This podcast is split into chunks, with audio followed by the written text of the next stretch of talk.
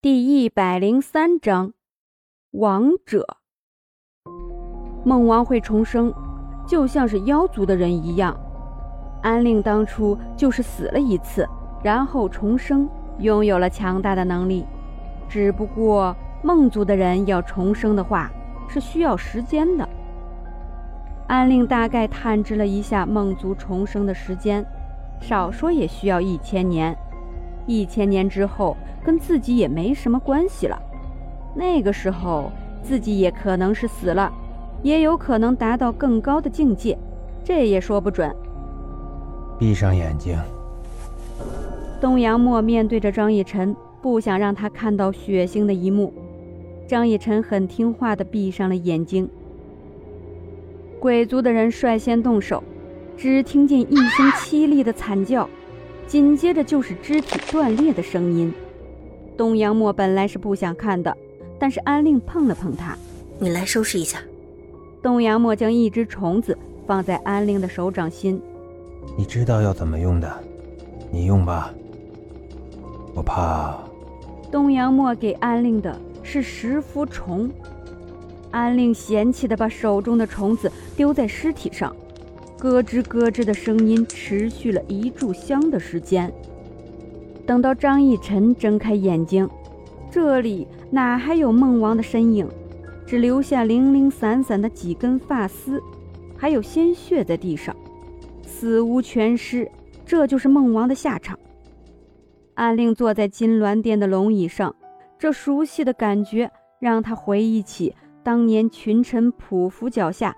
喊着“吾皇万岁万岁万万岁”的场景。你们先走吧，我还得要等一些人。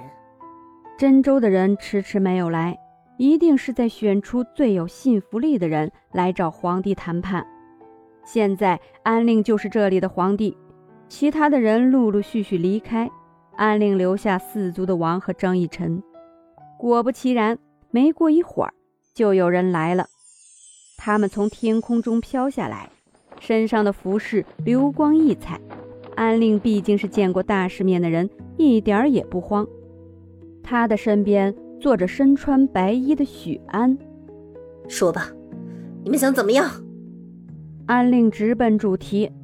只见那一行人当中，一名身穿米色衣服的男子站了出来。我们没有要做什么，我们只想维持现状。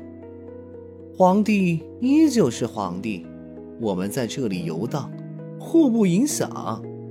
恒公子，你这么说，我们可要反对了。所谓一个世界里面，总得要有一个主宰的人。那个人要么能力很强大，要么就是拥有信服力。要是这两者都没有达到的话，那就要换人了。又来了另外一行人。从金銮殿门口大摇大摆地走进来，说话的是一名宝蓝色衣服的男子。被唤作韩公子的人转身看着那人：“怎么，你想要变成一城二府之外的统治者？”真州当中第一王者就是一城，紧随其后的是二府。真州的局面若是被打破，第一个出头灭了他们的。就是一城，要是惹上了一城的人，基本上就只有死路一条。整个真州最强大的就是一城和二府，这两个瓜分了整个真州。一城和二府的人还没有说话，什么时候轮到他来争夺天越国这一块沃土？那一城二府说事儿，这是韩公子的一个手段。来人看着韩公子，脸上甚是厌恶。这个韩公子总是和他作对，两人一直以来都是对手。不过赢的人一直是韩公子，让他甚是不甘心。听着二人旁若无人的对话，让安令不甘心了。这是我的国家，你们想要动我的国家的话，最好就此罢休，不然的话。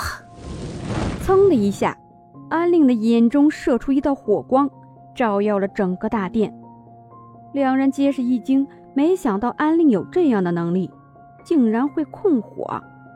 你是什么人？竟然会有如此能力？我是四族之王，这一块地方的王者。如果说你们要对我们这里做什么事情的话，我会让你知道什么叫痛不欲生。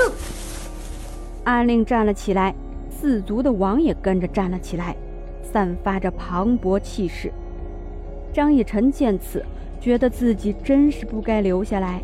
这对峙的场面，都能感受到强大的真气在身边涌动。韩公子面上不动声色。我们是过来表示和平共处的，想要对您做什么的，只有他而已。韩公子指了指那人：“你这是什么意思？你难道对这里没有一点图谋不轨的意思？我们只是来表示和平的。要是打破了真州规则的话，将会发生什么事情？你应该知道，真州的势力将会要洗牌。我看。”你的野心不仅仅只是这个天月国，你是想要趁此机会将义城给取代了，是不是？甚至是将二府灭掉，直接将自己变成真州的王者。那人本来在真州就拥有挺大的势力，虽然没达到义城二府那样的规模，但走出去也是很多人忌惮的。依我看。这才是你的真实意图吧？那人顿了顿，转而指向韩公子说道：“安令现在听明白了，韩公子可以算是安令这边的。至于那人，安令眯眼看了看他，指着他说：‘我让你进来说话了吗？’那人一愣：‘你这是什么意思？’这是不把真州的人放在眼里。”安令诡异的一笑。这里是我的地方，你到这里来忍足我的金銮殿，已经很令我不爽了。现在竟然还大放厥词！这是安令的地方，安令在这里就是老大。虽说安令有可能打不过他们，但是安令总要维护自己的尊严，是不是？你难道不知道现在自己处在一个什么样的状况吗？现在你就算是这个国家的王者，也没有什么用处了。看看你这样子，我只怕我们一招就能够把你打倒。安令没有说话，只是用很不友善的眼神看着面前这人。